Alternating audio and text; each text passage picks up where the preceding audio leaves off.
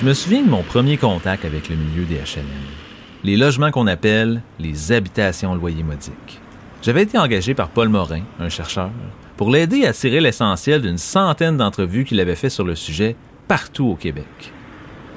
Paul avait parlé un peu à tout le monde, aux directeurs, aux administrateurs, aux employés et aussi à ceux qui habitent dans ces logements-là. C'était des heures d'entrevues. Et c'était intéressant, mais pour moi, c'était tout un plongeon quand même parce que je connaissais très peu les HLM. J'avais en tête les mêmes images que les autres. Je voyais des grands blocs appartements avec six étages ou plus, souvent en très mauvais état. Je me souviens même qu'on me disait aussi de pas trop m'en approcher comme si c'était dangereux. Je me demandais d'où ça venait cette méfiance-là face au HLM. On me disait que c'était les logements des pauvres, que c'était un tas de bâtiments à problème où les plus démunis étaient tous là en même temps. Certains me disaient aussi que c'était des ghettos. Je sais, le mot est fort. Mais dans l'imaginaire de plusieurs, c'est ça les HLM. On les voit comme un monde à part, un monde dans lequel on ne s'aventure pas, un monde dont on ne parle pas et un monde qu'on ne connaît pas. Et l'inconnu, souvent, ça fait peur. Ça fait peur et ça donne naissance à des préjugés, à mon avis. Je me gêne pas de parler de préjugés parce que, évidemment, tout ce que je viens de dire, c'est pas vraiment la réalité. C'est sûr que je m'en doutais déjà un peu avant d'étudier le sujet, mais en écoutant toutes les entrevues faites par Paul, tous ces témoignages-là d'hommes et de femmes qui travaillent ou qui habitent dans les HLM, j'ai découvert un autre monde, bien différent de ce qu'on entend.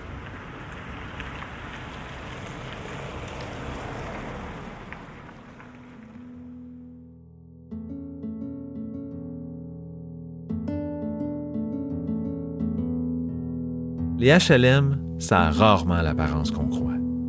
Si vous essayez d'en trouver un dans votre quartier, eh bien, cherchez pas le bâtiment le plus délabré. Cherchez plutôt celui qui paraît neuf, parce qu'aujourd'hui, plusieurs HLM sont mieux entretenus que certains logements privés. OK, j'avoue, il y a une chose qui n'est pas totalement fausse dans ce qu'on dit par rapport au HLM. C'est vrai que ça loge plusieurs personnes pauvres. Mais ce que beaucoup ne savent pas, c'est que la majorité loge aussi des aînés. Des aînés, disons, un peu mal pris. Des HLM, il n'y en a pas juste dans les villes non plus. Il y en a aussi dans les villages, dans beaucoup de villages, d'un coin à l'autre du Québec. Contrairement à ce qu'on pense aussi, ou de ce qu'on voit en Europe, les HLM, c'est pas toujours des grandes tours. C'est le cas des fois, mais c'est assez rare. En fait, ce qui différencie les HLM des autres logements, c'est pas une question de qualité ou de taille. Non, c'est une question de type de logement. C'est des logements sociaux, payés par le gouvernement et qui visent pas le profit. L'objectif des HLM, des habitations à loyer modique, c'est de loger les plus pauvres pour moins cher. Sans ces logements-là, il y a bien des personnes qui seraient obligées de donner presque tout leur argent pour leur loyer. Parce que ce que les HLM offrent aux locataires, c'est la possibilité d'être logé pour 25% de leurs revenus. OK, 25% ça paraît beaucoup pour certains, mais quand tu as à peine 800 dollars par mois pour payer ta nourriture, ton logement puis tout le reste, ça change ta vie. Juste pour vous donner un exemple, le 1,5 le moins cher que j'ai trouvé en faisant une recherche rapide aujourd'hui, il était 385 dollars. Ça ça veut dire que quand une personne a environ 800 dollars par mois, soit l'équivalent du plus petit chèque d'aide sociale, il donne à peu près 48% de son revenu pour se loger dans un 1,5. Et ça, c'est à Sherbrooke, là, pas à Montréal. Les Québécois connaissent mal les HLM. Ils sont pas tous au courant de leur but, de leur retombée, mais aussi de leur nombre, près de 63 000. Beaucoup ne savent pas non plus qu'avant 2018, tous ces logements-là étaient gérés par plus de 500 organismes appelés les OH, les Offices d'habitation. Actuellement, ils sont plus d'une centaine. Si je connaissais mal les HLM, je connaissais presque rien des OH. Je savais pas que les centaines d'employés et d'administrateurs de ces organisations-là se réunissent en congrès chaque année pour discuter de comment améliorer le sort des plus démunis que certains d'entre eux concluent des ententes avec des organismes communautaires, le réseau de la santé et même des écoles pour offrir des services à leurs résidents. Je savais pas non plus que les OH étaient impliqués dans la construction de nouveaux logements sociaux et qu'ils gèrent des subventions qui permettent à des locataires de se loger pour moins cher dans des immeubles privés. Je connaissais pas l'histoire des offices d'habitation. Et le fait que ces organisations-là, et surtout les HLM, ont été mis sur pied à la fin des années 60 parce que des familles vivaient entassées dans des habitations sans eau chaude, sans bain et sans électricité. Et là, je pourrais continuer encore. Mais bref, j'en savais pas assez. Mais aujourd'hui, après plus de dix ans à faire des recherches sur le sujet et après avoir parlé moi-même à plus d'une centaine de personnes du milieu, j'ai appris. Et surtout, j'ai pris conscience de l'importance des HLM, de leur importance, mais aussi de leurs retombées, de leurs défis et de leurs problèmes. Disons qu'il y a beaucoup à communiquer. Et c'est pour transmettre tout ça que j'ai décidé de faire ce balado. Les Québécois, les politiciens et les chercheurs ont intérêt à mieux connaître les HLM, leurs locataires et également ceux qui gèrent ces logements, les offices d'habitation. Bienvenue à HLM, le balado des habitations à loyer modique du Québec.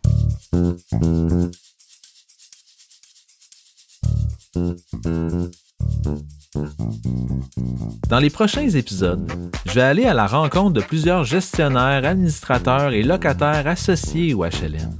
Je vais discuter et réfléchir avec eux sur la raison d'être de ces logements, de leur histoire, de leur gestion, de leurs impacts et aussi des enjeux qui les touchent. J'ai décidé de commencer ce balado en parlant avec ce que j'appelle un vieux de la vieille, Mario Courchaine. Mario, c'est loin d'être un débutant du milieu des HLM. Il a été le directeur de l'office d'habitation de Gatineau pendant plus de 30 ans. J'ai pas fait d'études exhaustives là-dessus, mais je pense que c'est l'une des rares personnes, sinon la seule, qui a occupé ce poste aussi longtemps. Quand je l'ai rencontré, il venait juste de prendre sa retraite. Et on a eu une discussion très riche sur plusieurs sujets intéressants.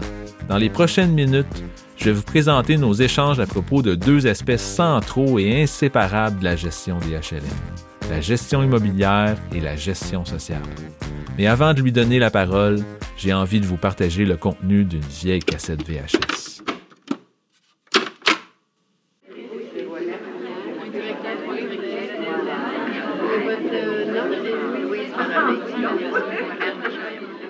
Si vous êtes là ce matin, c'est parce qu'il euh, y a des clients qui sont là et qui utilisent vos offices. Bien sûr, vous avez une mission administrative. Il faut gérer des fonds, il faut gérer des programmes, il faut gérer des activités. Mais au-delà aussi de cette gestion, de cette administration que vous devez faire, il y a aussi une question de mission sociale. Des gens qui, dans la société, des fois, sont les plus démunis, qui ont besoin de ressources de la société que vous leur fournissez, c'est des gens qui ont besoin de respect. C'est des gens qui ont besoin de dignité. C'est des gens qui ont besoin de considération sociale. Et c'est le rôle que vous exercez auprès d'eux et d'elles qui habitent vos logements.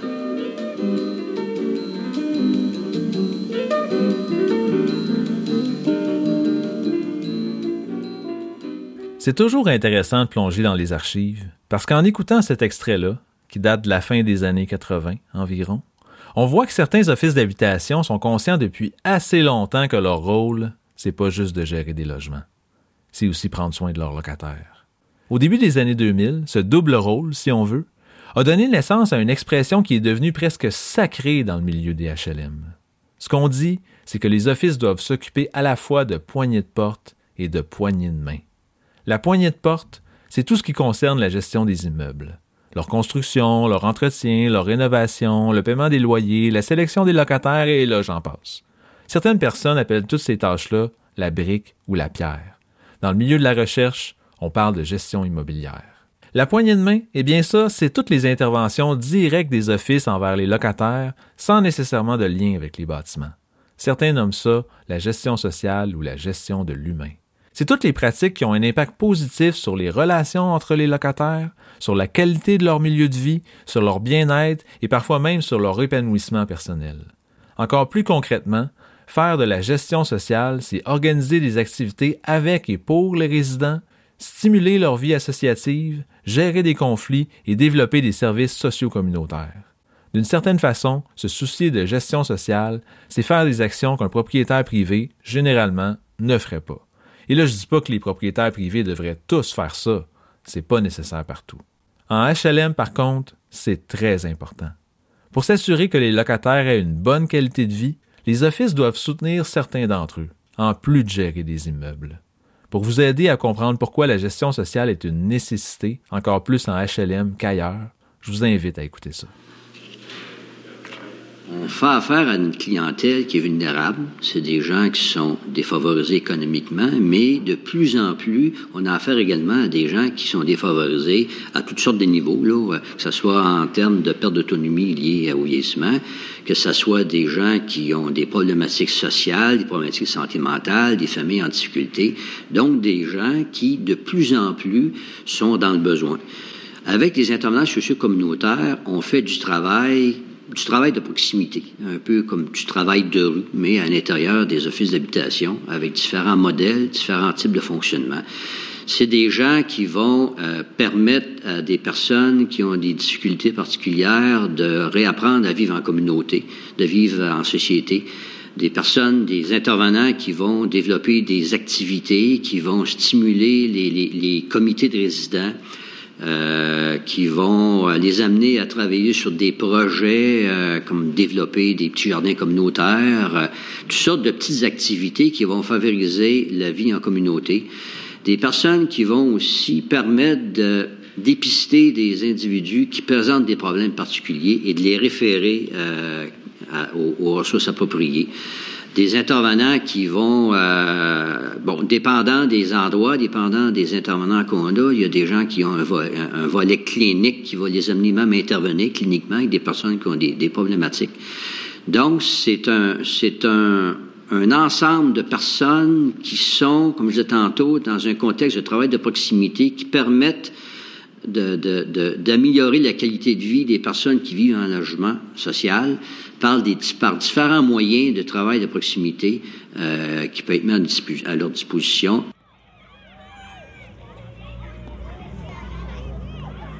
Celui que vous venez d'écouter, c'est François Chauvette, l'ex-président du regroupement des offices d'habitation du Québec. Je voulais vous le faire entendre avant de donner la parole à Mario, parce qu'il met en lumière un fait central. Cette réalité-là, c'est que depuis les années 90, les locataires des HLM sont des personnes de plus en plus vulnérables. C'est en grande partie pour ça que les offices d'habitation doivent s'occuper à la fois de gestion immobilière et de gestion sociale. C'est important parce que si un office néglige une de ces dimensions-là, ou réussit pas à trouver un équilibre entre les deux, il s'expose à des problèmes assez importants. Un office qui entretient bien ses bâtiments, par exemple, mais qui offre pas un soutien social à ses locataires plus vulnérables, risque de nuire à leur qualité de vie. Des conflits peuvent empirer, la tranquillité des immeubles peut se détériorer et dans certains cas, des actes de vandalisme peuvent être posés. En ayant tout ça en tête, j'ai demandé à Mario comment son office d'habitation a répondu à ces défis-là et quelles étaient, à l'époque, ses pratiques de gestion sociale. Ou, si vous préférez, comment il s'est occupé de la poignée de main. Moi, quand je suis arrivé, on était déjà un peu enligné sur la poignée de main, sauf qu'on n'avait pas les outils pour vraiment bien intervenir auprès de la, clientèle. Avec le temps, quand on est tombé avec la poignée de main, comme on parle souvent, c'est quand on a eu des fonds pour investir dans nos services communautaires, où là, on est allé chercher des ressources compétentes pour intervenir auprès de notre clientèle, qui, quand même, au cours des années, avait changé avec la désinstitutionnalisation dans un premier temps. La, clientèle a changé. Moi, quand je suis arrivé à l'office dans les premières années, les règlements de sélection pour sélectionner le locataire étaient locaux. Donc, chaque office établissait pas mal ses critères. Et à Gatineau, à l'époque, on, en faisait la sélection de trois personnes qui étaient soit retraitées ou sous l'aide sociale pour une personne qui travaillait. Donc, on avait une certaine mixité qui était en, en place. Quand la réglementation a été mise en place, cette mixité-là a disparu. Là, on a dit, oh, on n'est pas capable de loger tout le monde. Euh, on va se concentrer sur les plus démunis, ce qui est, correct en soi. Là. Je ne suis pas là pour porter des jugements, mais c'est ça qui est arrivé. Qu'est-ce qui est arrivé dans les années qui ont suivi, avec entre autres la déinstitutionnalisation, c'est que beaucoup de personnes ayant des problèmes de santé mentale se sont trouvées à être logées, puis c'est correct parce qu'ils venaient de notre sortie. Et les travailleurs qui avaient là ne rentrant plus, ben le, pourcentage diminuait de façon euh, constante. Donc, on s'est retrouvé dans des milieux beaucoup plus euh, fragiles, beaucoup moins euh, organisés, puis bon, ben, je dirais l'inverse, beaucoup plus désorganisés, qui avaient des besoins à un tel point que là, à un moment donné, ben, le, couvercle du chaudron commençait à, bouger un petit peu. On a dit, ben là, il faut investir dans le communautaire. C'est un petit peu tout ce changement-là qui s'est produit lentement, mais sûrement, pour en arriver là, à, ce changement de, vision. Fait, que la clientèle est toujours au, centre des préoccupations. Puis le communautaire, écoute, mon prédécesseur, Pierre Beauchamp, qui était le directeur de Hall à l'époque, était déjà un précurseur. On avait le quartier Jean Dallaire, que les policiers n'osaient même pas y aller tellement que c'était euh, difficile. Euh, ben, il a travaillé, je veux dire, avec la ville, avec le CLSC, avec les, bonnes sœurs qui étaient là à l'époque, pour déjà avoir une maison de quartier. Aujourd'hui, on est rendu à trois maisons de quartier dans l'Outaouais, à Gatineau en bonne partie. Je veux dire, on ne retrouve pas ça euh, ailleurs, ce type d'intervention-là, où au lieu de, de, penser à intervenir avec juste notre clientèle, on intervient dans un milieu. Donc, de pouvoir impliquer les propriétaires, les locataires des blocs et maisons environnantes à travailler à une solution pour avoir un tissu social intéressant. Ça, c'est des choses que, dans mon esprit, c'est important de retenir. Là, je donne un petit exemple, mais d'avoir une vue un peu plus large que juste le problème en soi. Qu'est-ce qui cause le, problème? Fait que c'est là qu'il faut travailler avec les locataires. Moi, quand je rencontrais les locataires, souvent, ben, euh, on essaie d'adapter le milieu. Ils disent, ben là, il y a un mur de brisé, il y a ci. Ben, je dis, écoutez, c'est votre milieu. Il faut que vous le preniez en main, ce milieu-là. Je dis, moi, chez nous, là, j'habite dans une maison. J'ai cette chance-là. Ben, quand il y a des papiers sur le gazon avant de chez nous, ben, j'appelle pas mon prêteur hypothécaire. J'appelle pas la ville. Je vais ramasser le papier parce que c'est mon environnement. Vous avez, vous autres aussi, à prendre votre environnement, puis de, le modifier, de l'aménager. Puis ça, je veux dire, avec les associations de locataires au, fil des ans, c'est pas facile au départ. Hein. On est habitué de. A, on a, une société, des fois, qui est habituée de, de demander puis de, se faire servir. Mais à un moment donné, il faut se prendre en main. Et ça, petit à petit, bien, les associations de locataires, on l'a vu dans les dernières années, l'impact que ça a eu, la prise en charge qu'ils ont, ont, décidé de faire, les, les, commentaires souvent qui, nous font, puis de travailler vraiment en collaboration, trouver des solutions. Aujourd'hui, je vais vous dire que c'est pas la même chose que, que, que, que a 15 ans. Là. Je veux dire, ils sont, sont organisés, euh, ils sont donnés des règles, on est capable de, de, de discuter. Et euh, oui, il y a eu une belle évolution de, de ce côté-là. Puis même à la fin, c'est ça qui était à un moment donné euh, quand même intéressant, c'est que c'était même plus nous autres qui avions à dire aux locataires de, respecter les règlements, quoi que ce soit. Là, tu avais la pression des pères, des autres locataires qui disaient, regarde, on, on veut s'assurer d'un milieu de vie. Et c'est eux autres mêmes qui interviennent. Et ça, ça a beaucoup plus de force que quand nous, on intervient puis qu'on joue à la police. Pendant la COVID, écoute, les associations de locataires, nous autres, ont travaillé euh, main dans main avec nous autres pour s'assurer de la salubrité des lieux, puis de ne pas faire capoter les gens, puis de s'assurer que les gens soient en sécurité. Mais ça, c'est un développement qui s'est fait au cours... Euh, au cours des, années, là, par le travail et la confiance qu'on établit aussi avec ces gens-là. Tu sais, je veux dire, si tu lui promets quelque chose puis tu livres pas, là, hmm, ça, ça, tu gagnes pas grand point là-dedans.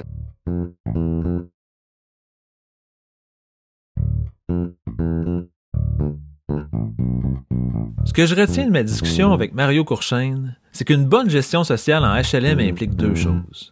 Tout d'abord, les offices ne doivent pas intervenir seuls, mais collaborer avec les acteurs de leur milieu, comme les organismes communautaires, le réseau de la santé et surtout, comme Mario le disait, avec les locataires. Ensuite, une bonne gestion sociale, c'est aussi une gestion qui ne cherche pas exclusivement à venir en aide à un ou une locataire en particulier. C'est plutôt un ensemble d'actions qui visent à améliorer globalement le milieu de vie des résidents. Mais une saine gestion sociale, ça n'a pas juste des impacts sur les résidents. Ça a des retombées à plusieurs autres niveaux. Et ça, plusieurs directeurs d'office, comme Mario, se gênent pas d'en parler.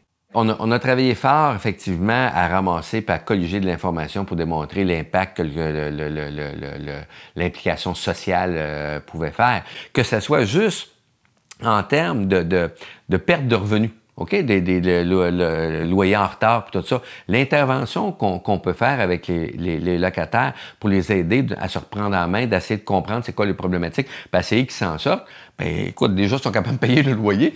Ça, ça fait déjà un coût moindre en termes de perte. Deux, ça fait des logements vacants qui partent pas parce que la personne se trouve à rester dans son logement. Moi, chaque logement qui, qui s'y c'est euh, de 3 à 5 000 pièces que ça peut coûter le remettre en état. Là. Ben écoute, si j'ai pas à le remettre en état, j'économise ce 3 à 7 000 $-là euh, en partant. Puis cette personne-là, quand on regarde d'une façon plus sociale, si elle part de chez nous parce qu'elle n'a pas payé son loyer, ben ça va quelque part. On va aller mettre le trouble quelque part. Tandis que si on la garde, puis on est capable de la restructurer, redonner un environnement sain, ben, je pense que ça a un côté euh, positif. Puis la même chose au niveau de l'impact, au niveau des milieux de vie. Je veux dire, si on est capable d'avoir des gens, puis oh, la personne commence à travailler un petit peu, elle pourrait décider de partir. Mais si le milieu de vie est intéressant, les personnes vont rester, là. Quand, tu, quand tu regardes un immeuble, nous, on, analyse nos immeubles avec le taux de roulement. Maintenant, tu as des, taux de roulement plus élevés. C'est souvent dû au climat. Parce que c'est sûrement pas le coût du loyer. Fait que si c'est pas le coût du loyer que les gens partent, c'est quoi? Ben, c'est le climat. ça, c'est des éléments à tenir en compte.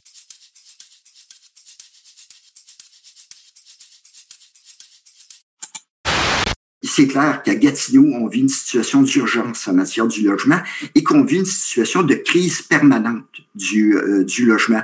Et la meilleure indication de ça, c'est le rapport d'enquête sur le marché locatif euh, qui a été publié le 28 janvier dernier par la Société canadienne d'hypothèque et de logement. Et là, il y a des constats qui sont vraiment euh, affligeants là-dedans.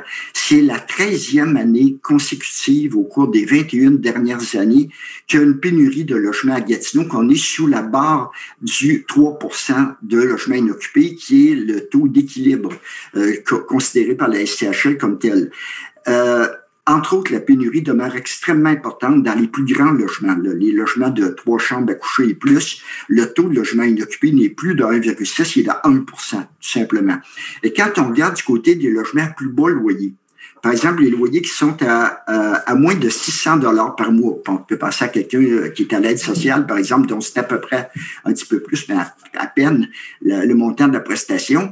Ben, le taux de logement inoccupé pour ces loyers-là est de 0,6% Et dans le cas des logements dont le coût est entre 600 et 700 dollars, c'est à 0,8% et là, donc c'est clair qu'on vient d'affecter très durement. Il n'y a pas plus de logements pour les ménages à faible revenu. Si vous vous intéressez à la question du logement social, vous reconnaissez sûrement cette voix. C'est celle de François Saillant, un militant de longue date du FRAPRU, un organisme de défense de droits des locataires.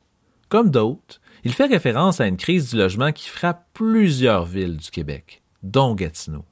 Mais ce qui distingue cette crise-là de d'autres crises du logement dans le passé, comme celle de 2002 par exemple, c'est que c'est pas qu'il manque de logement. Ce qui manque, c'est des appartements moins chers. Et l'une des seules façons qu'on peut régler ce problème-là, selon plusieurs personnes, c'est de construire des logements sociaux. Mario est du même avis. Si bien qu'avant de prendre sa retraite, il travaillait à mettre sur pied de nouveaux logements sociaux. Par contre, développer du logement social, c'est pas si simple que ça. Cette crise-là, je la vois venir depuis longtemps, là. Puis, euh, moi, on est venu me voir souvent, on m'a dit, bon, qu'est-ce qu'on pourrait faire pour accélérer? J'ai déposé des rapports pour dire, ben voici, vous pouvez euh, euh, utiliser tel, tel outil, puis on est revenu, on dit, ah non, on peut pas faire ça, on peut pas faire ça. Et tout d'un coup, il y a d'autres municipalités qui le font, aux autres. Quand une municipalité veut développer du logement social, elle va le faire. Elle va le faire. Tu as d'autres municipalités qui jouent la notion plus politique. On va laisser la pression sur le gouvernement, on va attendre qu'ils mettent plus d'argent. Pendant ce temps-là, là, on ne construit pas. Pendant ce temps-là, là, j'ai des personnes âgées, j'ai des familles, j'ai des personnes handicapées qui attendent de pouvoir avoir un logement. Puis là, on joue la, politique, on dit, ben là, on va essayer de chercher de l'argent de plus. Il y a des fois, il nous manquait peut-être 20 000, 20 000, 25 000 pour dire qu'on a un projet viable qu'on peut avancer. Ah non, on ne peut pas faire ça. Regarde, on va demander au. Bien, pendant ce temps-là, ben, ça a tardé. Puis là, le propriétaire retire ses billes. Puis au bout de la ligne, on ne peut pas construire. Puis là, le projet tombe à l'eau. J'ai un paquet de projets de même qui sont tombés à l'eau pour des pinottes qui aujourd'hui vont coûter probablement le 25 000, là, ils vont peut-être coûter 225 000 parce que tout a augmenté. Bien, c'est ça. Il faut penser là, que les coûts d'aujourd'hui, là, même s'ils coûtent un petit peu plus cher, ça va toujours être moins cher que si on attend pour acheter plus tard. Puis pendant ce temps-là, ben bravo, on va ouvrir euh, des motels, on va loger des gens, on va ouvrir des arénas pour loger des, gens. Puis là, ça va coûter la même affaire à la société, sinon plus. Là. Puis pendant ce temps-là, ces gens-là, ben, ils sont pas plus logés, là. On, est rendu dans une société où la réglementation fait en sorte que quand tu rentres dans une habitation, là, tu peux plus mourir. Ils ont des systèmes d'alarme un peu partout, ils vont mettre deux épaisseurs de Jeep au plafond, on met des ci, on met ça, qui fait en sorte que ça coûte peut-être un 10-15 de plus, maintenant, construire. Fait tu peux pas dire que c'est pas parfait. Mais ce 15 %-là fait en sorte que cet argent-là permet pas de loger que les autres qui sont dans des taudis, qui vivent dans des tentes dehors, parce qu'on n'a plus l'argent, on l'a mis là. Le programme Axélogie était tellement épais, tellement compliqué qu'on passait plus de temps. Les architectes nous chargeaient plus cher parce que c'était compliqué. Écoute, moi, j'embauchais un architecte pour faire les plans, il fallait que j'embauche un autre architecte pour surveiller le premier architecte. Puis là, puis là, là, là c'est les normes, tout ça. Je dis, ben, écoute, moi, je dis, regarde, c'est quoi, c'est quoi vraiment que vous tenez, là? que vous avez un budget, c'est correct. Bon, à cette heure, si un propriétaire privé construit, là, il suit les normes, là, du guide de construction, là, OK? Je veux dire, y a-tu quelque chose dans le guide de construction qui est pas correct? Parce que s'il n'est pas correct, euh, changez la loi. Si c'est correct, pourquoi que vous rajoutez 20% de problèmes puis de bébelles dans, notre projet, nous autres, là? Coûte plus cher pour qu'on soit pas capable de le réaliser? Sortez de nos pattes, là, puis laissez-nous en, faire, puis donnez-nous un budget. Moi, je dis, regarde, donnez-moi un budget, là, puis écœurez-moi pas, puis vous allez voir, on, va vous en développer. On a développé ici, nous autres, des projets sans la Société d'habitation du Québec, là. Avec des fondations, on a relogé des gens, là, on a construit de la belle qualité aussi, là. Mais on, se débrouille, là. Laissez-nous de la marge de manœuvre. Puis je dis pas que c'est tout le monde qui sont capables de prendre cette marge de manœuvre-là. C'est-à-dire, il y, a des, redditions de comptes qu'il va falloir euh, faire.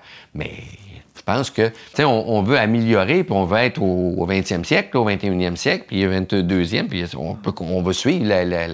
Mais c'est sûr, quand, quand on le demande, puis qu'on l'exige, puis pendant ce temps-là, qu'on...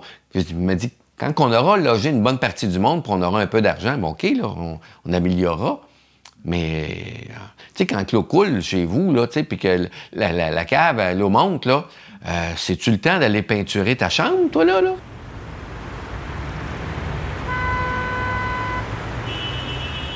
On a eu un appel d'un auditeur, je le remercie, puis à matin, là, je vais ouvrir les lignes, les courriels, s'il y en a d'autres, go.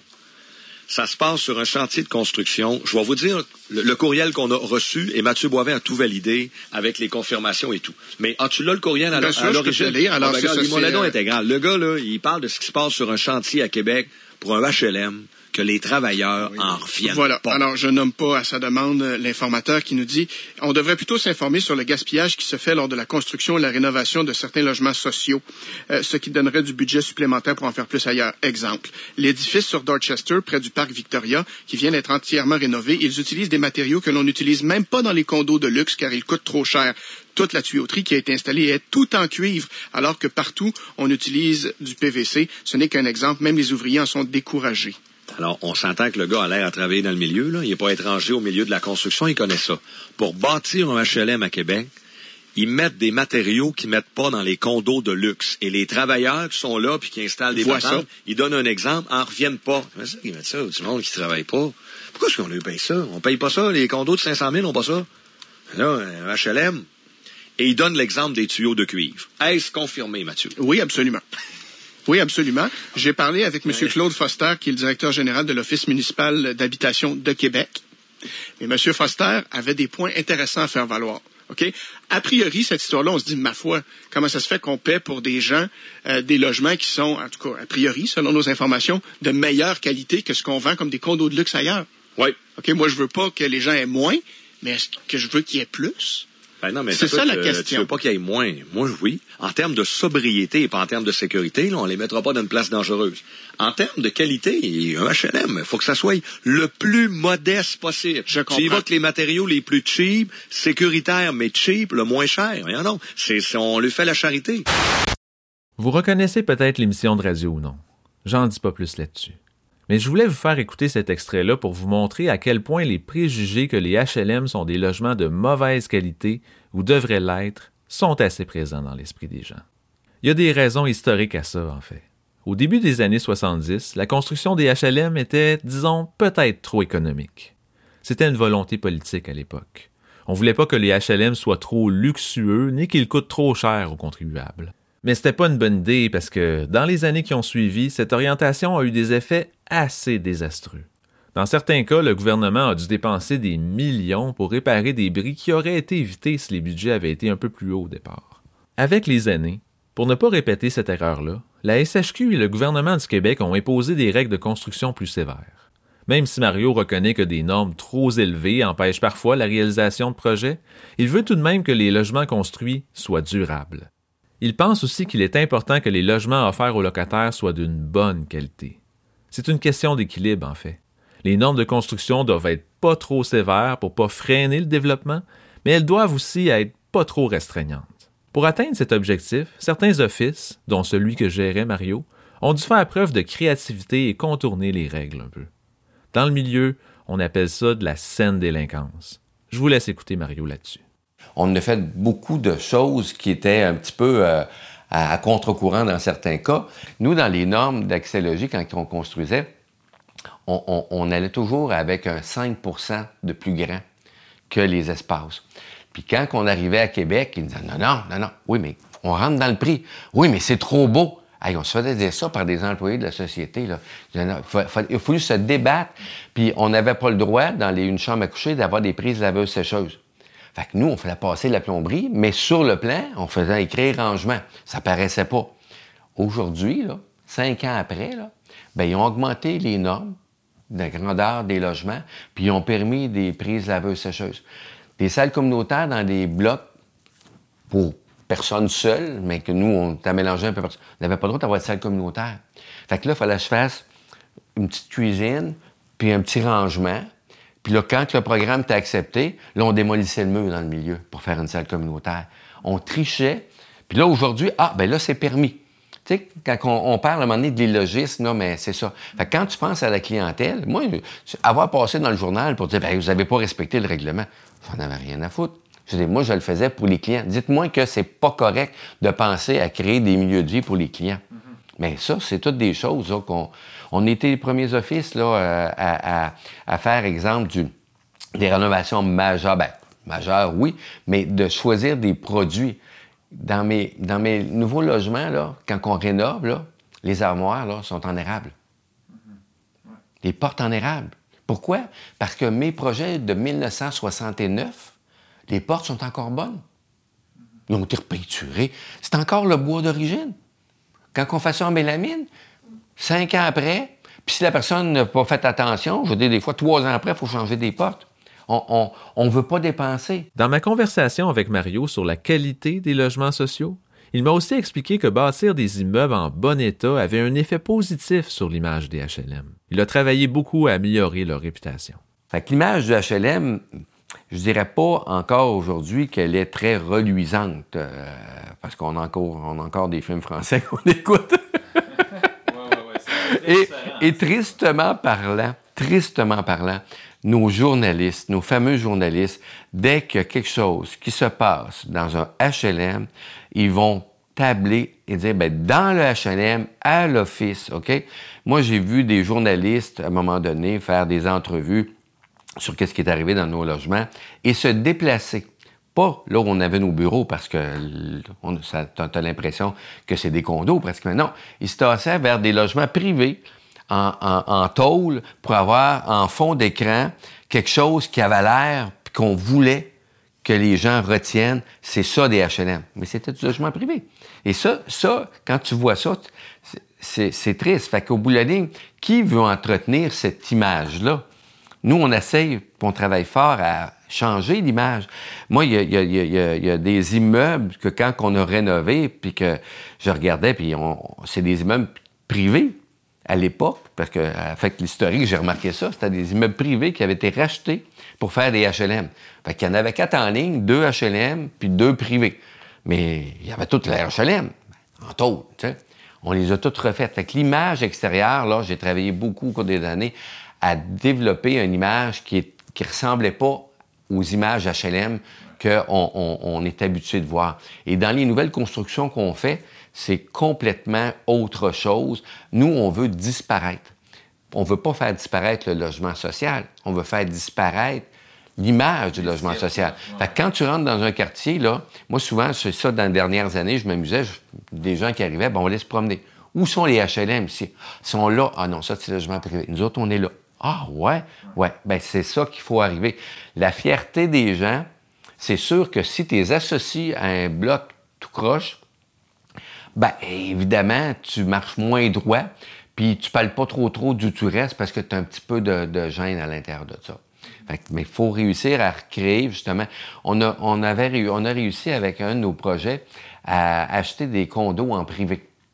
Dans un immeuble de, de, 120 logements, on avait acheté des condos en, privé à l'intérieur de ça qu'on a, on a eu avec le programme Axélogie, puis qu'on mais c'était pas euh, des étages, c'était des, logements un peu répartis. Fait que tu savais pas, tu te promenais tu, un logement.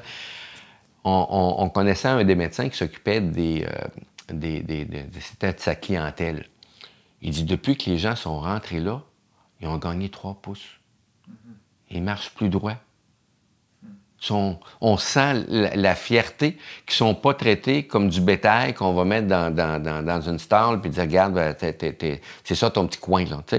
On, on, louait des logements dernièrement. Il y a des locataires qui en pleuraient en rentrant. Je dis, j'ai tout ce logement-là, moi, là. Oui, vous avez tout ce logement-là. Même s'il est pour la construction de logements de qualité pour répondre aux demandes, Mario m'a par contre précisé autre chose. Malgré le fait qu'il faut développer des logements sociaux, il faut faire attention pour pas tous les regrouper au même endroit. Comme je vous disais plus tôt, les grands ensembles HLM, que certains appellent des ghettos, c'est plutôt rare au Québec, mais ils existent quand même dans certaines villes. Et souvent, c'est une source de problèmes. Moi, je pense en tout cas, une chose, il ne faut pas retomber dans les pièges de construire des ghettos. Gardons la mixité dans les logements. Le programme Axélogie, c'est un beau programme, trop lourd, mais l'objectif de mixité de construction, de, de, faire disparaître ces logements-là dans la communauté, je veux dire, c'est un, je pense que c'est un bon choix de ce côté-là. Tu sais, dans nos HLM, une des erreurs euh, majeures dans une certaine mesure, ben, erreur majeure, quand le règlement de sélection était bien en place, c'est qu'il y avait beaucoup de gens aidés. Qu'est-ce qu'on a fait à ce moment-là? Ben, on a créé euh, des règlements d'occupation pour essayer de maximiser l'intérieur des logements. Bon, mais c'est sûr que quand tu arrives dans un trois chambres à coucher, ben, tu peux avoir euh, six personnes. Dans quatre chambres, tu en as huit. Fait que tu regardes un ensemble mobilier d'une cinquantaine de logements, puis tu multiplies, tu as du monde en bébite là-dedans. Là. OK? Fait qu'on a plus cette mixité avec le travailleur qui payait, puis qui pouvait rester là, puis qui... Tu sais, un, deux chambres à coucher, des fois, tu sais, à Montréal, euh, du monde normal, tu vas te retrouver peut-être avec une personne, deux personnes, tu parce qu'ils gardent une chambre. Fait qu'au bout de la ligne, ta densité n'est pas là. Dans les projets axélogiques qu'on développe, Bien, effectivement, tu as, 50 de subventionnés, 50% non subventionnés. Les, taux changent, tout dépendant des, euh, des années. Là. Mais tu n'as pas ce, cette pression-là du peuple qui, est trop élevée.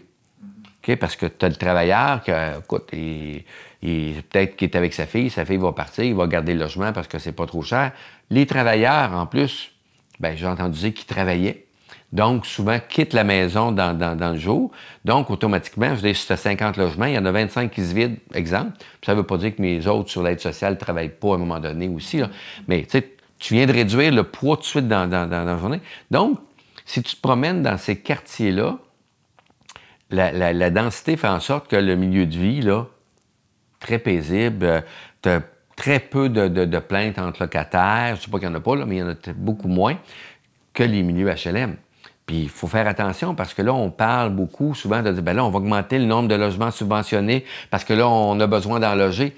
On est en train de, recréer cette problématique-là aussi. Là. on voit, ben là, on va essayer d'en construire le plus possible.